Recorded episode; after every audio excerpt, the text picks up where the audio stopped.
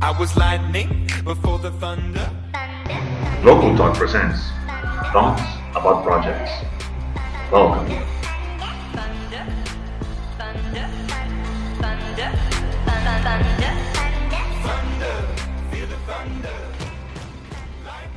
Good morning, everyone, afternoon or night.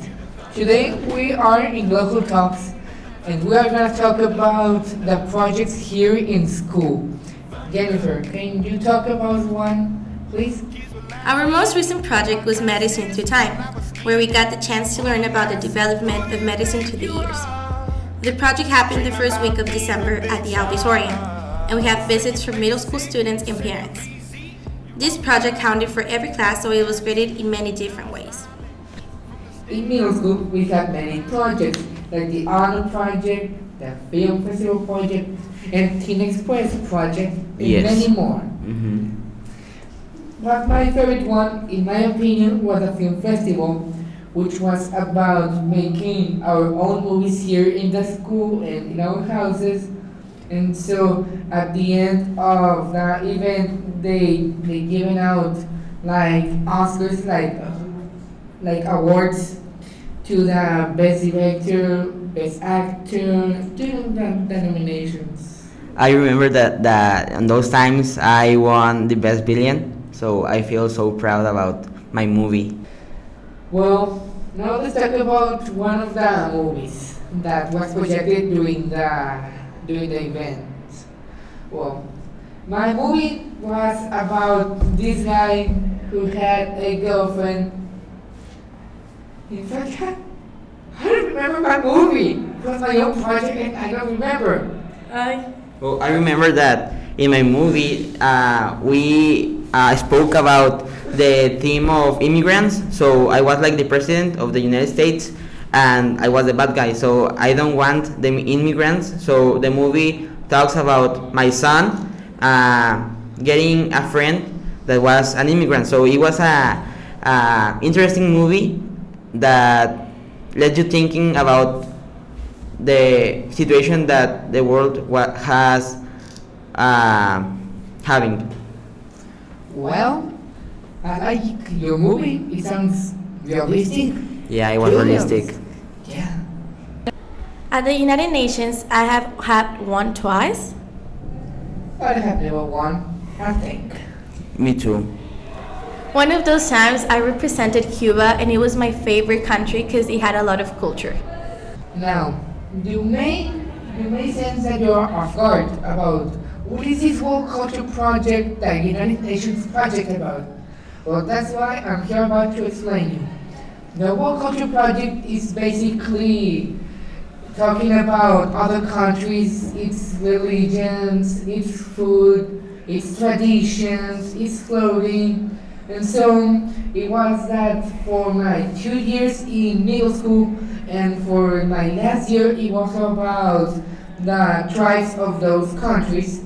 And now this year it was about famous monuments of those countries. We had fun doing this project because we hang out, we cook, we dance, and it was a really fun experience. And I remember that uh, in your team, the one the one that you won with, with Cuba, uh, they bring a monkey. Yeah, we had a monkey there. That was so uh, amazing and like not so normal to see. And it was more like a surprise, so nobody knew we gonna have it. Yeah, I think that just for that you won. No, I don't think so. You don't think so? no. Really? Yeah. Are you sure? Yeah, because we have we had like really good information And dance. and we did a really good dance. Yeah, whatever you say. Now let's talk about one of our projects that we're talking about. And it's the lip sync project that Yeah. right now they're practicing while we record this podcast. Now, the lip sync it's a project that you just play the songs and you just dance or sing in a in a stadium in a stand. You like that project? Well, kind of, because, well, I have been in a lot of stages before, and so it's not my kind of thing, but I'm also used to be talking or be around people. I really like this project because we're having a lot of fun doing this and we're like getting together to know each other. I personally don't like this project because, like, well, I don't know, I, don't like it. like, I think it, it's like too much about organization than other projects. Like, I see this project more like a game than a project, and the teachers don't see them like that. But it's cool because you don't need like to learn information or something. You just need to learn like maybe your song or like its steps. And then you need to come on school on Well, that's afternoon. Right. Oh, that's right. Yeah. Our last project in middle school was Teen Express, which was conferences for, for the middle schools and also for the sixth grades of elementary. Uh, yes, like in, in in that project, I remember that I uh, like won, so I present my presentation to the sixth graders, and that was like uh, so amazing, and I feel proud about myself. And another project that I like a lot, it was on seventh grade, that it yeah, was called Entrepreneur Market, and in that project you need to create a, a business. So I remember that I uh, prepare like milkshakes and I sent like yeah I uh, also give donuts so all the kids like uh, buy a lot of our products and that's how we won that project. In that project, I sold teddy bears and it was really cool because we sold them like really fast. Yeah, and finally, with my team doing the entrepreneur market, it was carnival games that, that, that we had, like throwing a ball or throwing, well, catching a fish. And we had a lot of prizes, but we scammed some of our customers. Let's just say that. Yeah, I remember that uh, on that project, the team of, of Salvador and my team have a tie. So uh, it was like, wow. So it was like, Yeah. yeah. And Jennifer, I remember that you uh, participate in the Teen Express. Yeah, and it was really stressing to be honest. Especially with me. Yeah, well, not really. It was like the whole project. Uh, what team uh, have you talked about? What topic? Well, I was with Jennifer, so let me cover for her. It was about the. What was it about? I don't remember. I, don't remember I, either. I remember that your project was about uh, Oh, high oh. school. About Yeah, Oh, I remember. yeah, Yeah, I remember, How we like we gave tips to be prepared for high school, Yeah. which uh, we needed to know more than We the ones that we present. yeah, and, I- and I remember that uh, the teachers get mad with you because Yeah, it was a really stressing uh, situation because we started really, really good, then we had like problems, but it ended up yeah about the students. yeah, Yes. yeah, but it ended up good, I guess. Yeah. Yeah, on that on that project I speak about emotions. Like, have you seen the movie Inside Out? Yeah. Yeah, it's really good. Uh, how we talk about that and how does the emotions uh, affect on on your like life and how the younger people get more uh, like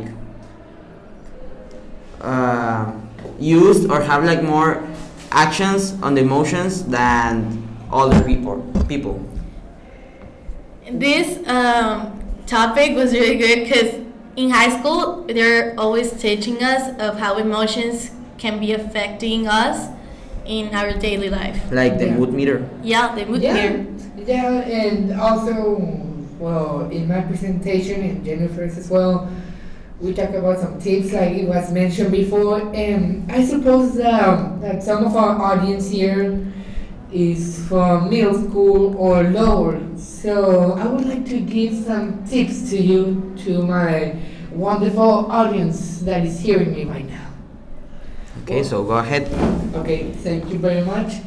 Well, tip number one do not be afraid of change. Change is necessary in life and it's always gonna happen. You can't stop it. Tip number two teachers. You may find teachers life the worst thing ever, and I used to think about that. But now that I, I enter prep school, I love my teachers, especially my English teacher, Miss Raquel. And tip number three, I. The well, the ambient. Well, you may think that it's like High School Musical or something crazier than that, but it's No, not. no. Okay, no, it's not. No. It's a little bit more relaxing. Okay, it's not just dancing off. So you need to be responsible, but also have fun. You're responsible, Chavita? Kind of, yeah. That's good. Also, you may have noticed, but right now here in St. George Prep School, we are in our last week of the of, Of 20, school. of school here in 2019. In just a few more weeks, we are going to enter a new decade, 2020. You may look like challenging and with the and what is happening outside, and also here in school that we are having a lot of projects. But I would like to give some ideas to our wonderful teachers that are upstairs right now. And so one of the ideas that I really liked was like doing again the film festival. I really like this project and I enjoyed it so much. It was like a cooperation with speech class, which right now Miss Raquel is giving. So it will be a wonderful project to do again. Well, something that I don't like about the film festival was that the teachers, like, for example, they they told you, ah, you need to make a movie about this theme, and you need to present it like on this day, and you need to work. I remember that you need to work on that project on vacations, so it was like, uh, like, uh, Not really Yeah. vacations if Yeah, you're working. Yeah, but but it coincides with vacation because it was during Holy Week, and so it coincided with that because because we presented it in May, and the project we started in the beginning of April. So like we could well, Miss Raquel could do that, do it before Holy Week, like like one week before Holy Week or two. Do you like that idea? I think that we need to leave that project in middle school and make other projects on high school, new projects. Or maybe ask for the opinions of students if they like it or not, and like maybe we can take their opinions. Yeah, that sounds good. Like for example, the Medicine Through Time, it was a new project that has never been before on San Jorge. So I will uh, think that we need to uh, create more projects and new projects. Yeah, but uh, to time is like a cover sheet for the for the United Nations project. It's just basically oh well, almost the same because the well the only difference between the the United Nations project and the Medicine Through Time will be that you need food and also the traditions and also um, and to practice the dance of that country. But the similarities between these two projects will be like the two to that as that age. But if you if you think about it, like almost every project, we need you need to dec- uh, like learn your information, uh, get dressed as your character, and like make the stand. So that is like almost the general and basic things that you do in any project. Well, well, not one of the main basic basic things because, for example, doing a science fair, you just need a lab coat and that's it. You need no more than just to learn your information because that is basic. Okay, so another project that we could have, it's more like creative and nor not in the educational part, could be a talent show because we don't know talents of the people we have here and they can be like really awesome and just be out of this world maybe I remember that on uh, elementary they have that project and like the kids uh, participate. I remember that I participate and I uh, made the Rubik's cube. So like Yeah. it was cool with my Yeah, brother. I yeah, remember that. that. That sounds cool. One that teachers doesn't obligate us to do it. yeah Mhm. But like I think that maybe the students of high school will not like to participate on the talent show because they will be like, for example, nervous Yeah. or dr- Yeah, like, they will have they're shame. like shy Uh-huh, They're like for shy, example on the lifting, like Yeah. not everyone wants to participate, but Yeah, uh, like me. they make us to participate. Yeah. Thank you, Mr. Abel. and remember food for thought for you to consider We suggest any more ideas for our future projects, and we hope to see you. Thank you for uh, listening to us, and remember to follow us on Instagram as San Jorge Prep School and on Spotify as Local Talks. Thank you.